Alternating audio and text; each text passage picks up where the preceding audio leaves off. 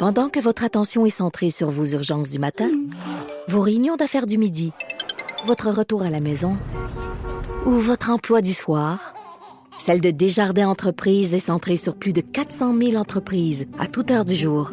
Grâce à notre connaissance des secteurs d'activité et à notre accompagnement spécialisé, nous aidons les entrepreneurs à relever chaque défi pour qu'ils puissent rester centrés sur ce qui compte, le développement de leur entreprise.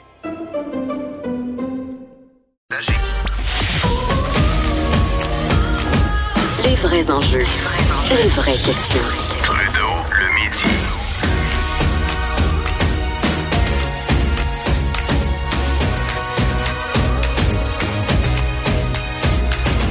Cube Radio. À Cube Radio, j'ai euh, le luxe, euh, le pouvoir, même je dirais le mandat de vous parler plus de Québec. Tu sais, la perception de Québec, comment, euh, qu'est-ce qui se passe à Québec, ou même des fois, tu sais, des idées qui peuvent être oh, différentes à Québec, mais aussi vous amener une perspective, une lecture différente de ce qui se passe à Montréal. Bon, Cube Radio, on est diffusé euh, partout sur le web, euh, sur Helico, sur toutes les applications de radio. Je sais qu'il y a des gens partout au Québec qui nous écoutent, mais assurément, il doit y avoir une certaine masse critique montréalaise qui est à l'écoute. Et là, je vais vous dire la chose suivante. En tout respect, avec plein, plein, plein de diplomatie, là, pour qui vous vous prenez, Cibol? Non, mais sérieux, pour qui vous vous prenez? Et là, je, je veux pas attaquer tous les Montréalais, Montréalaises, là. Mais je vais parler, de l'institution. Par exemple, la ville de Montréal, la maire Esplante. Depuis quelques mois se succèdent bon nombre de dossiers dans lesquels la mairesse ou des représentants de Montréal ou les commissions scolaires de Montréal, English Montreal, etc., quand on parle de, la, laïcité, par exemple, demandent des statuts particuliers pour Montréal. Ah, vous savez, nous, euh, nous, on est Montréal. Ouais, c'est peut-être bon pour vous, là, ça ailleurs dans le Québec, là. Euh, mais nous, on est Montréal. Ouais, le pote, là. Ouais, le gouvernement veut resserrer ça. Pas de consommation dans les lieux publics, puis 21 ans. Mais nous, Montréal, on n'est pas pareil. Hein. Sais, Montréal, nous, on devrait être traités différemment. Euh. La laïcité, c'est un peu la même chose. Je veux dire, euh, vous voulez avoir un projet de loi mur à mur pour les enseignants, puis puis tout, puis les policiers, mais nous, Montréal, euh, c'est pas pareil. Nous, Montréal, on devrait être traité différemment.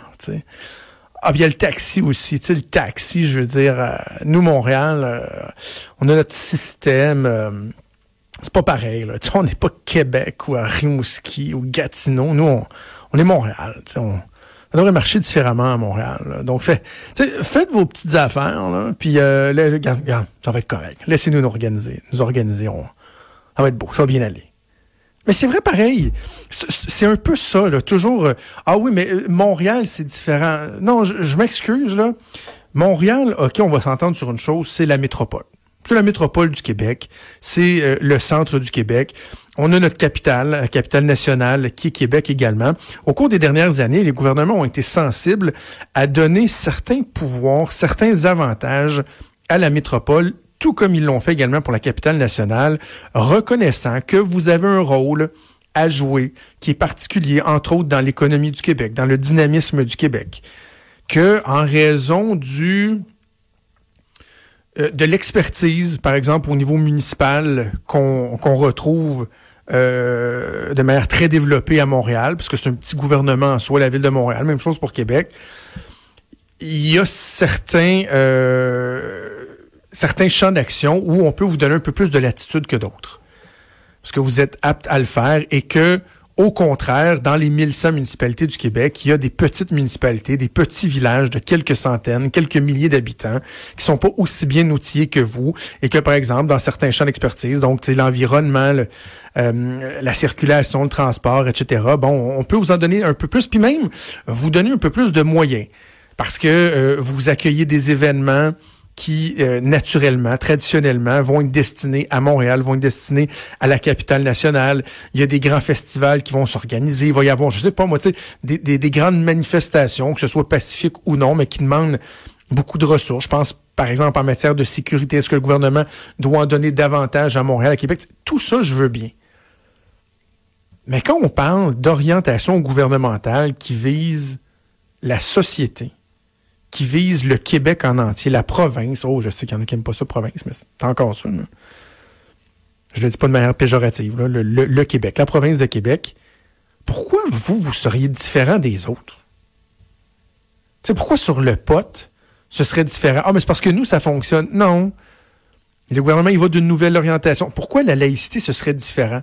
On dit dans les écoles, et là, qu'on soit d'accord ou non, là, dans les écoles, les enseignants, enseignantes ne pourront plus avoir de signes religieux.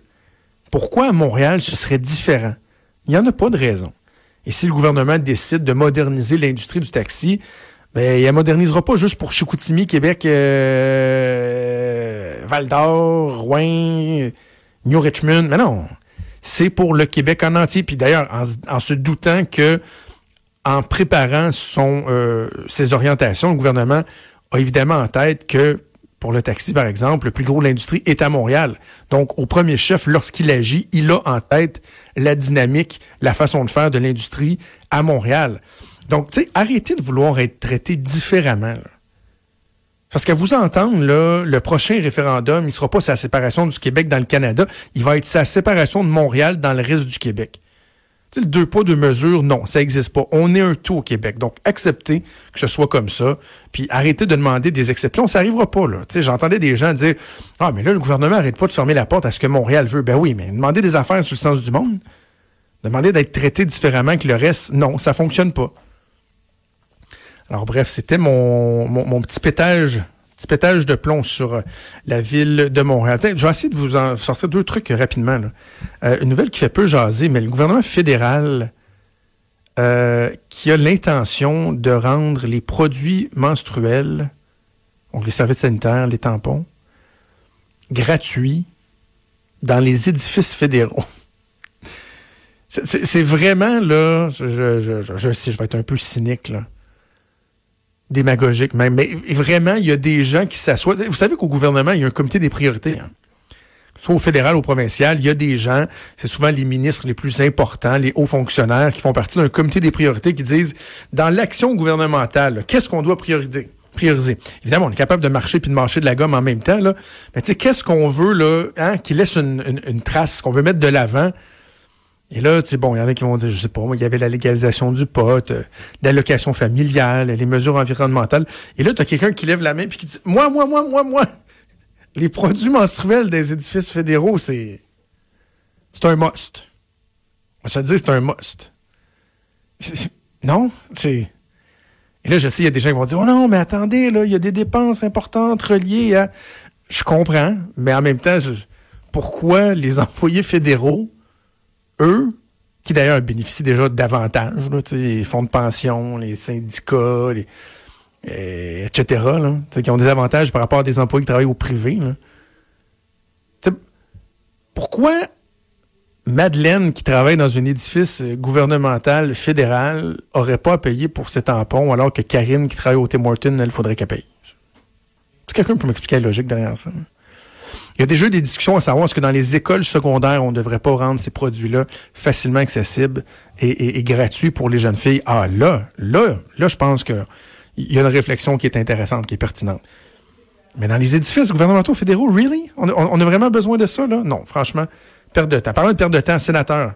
Les sénateurs, de très bons papiers dans le Journal de Montréal, le Journal de Québec, hier et aujourd'hui qui euh, nous, apprenait hier qu'il y en a beaucoup, beaucoup, beaucoup, beaucoup, beaucoup, je pense à 25% qui ont deux emplois ou plus. Là.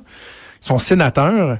Euh, ça, c'était euh, hier. Aujourd'hui, on apprend que les nouveaux sénateurs qui ont été nommés par les libéraux de Justin Trudeau, la plupart, ils parlent pas français, puis ils s'en savent comme l'an 40. Le bilinguisme, c'est le dernier de leurs soucis, anyway. C'est particulier. Premièrement, la fonction de sénateur, vous gagnez 150 000 par année. Là, ça devrait être correct. Déjà, ça fait des années qu'on se questionne sur la pertinence de votre action, de votre rôle.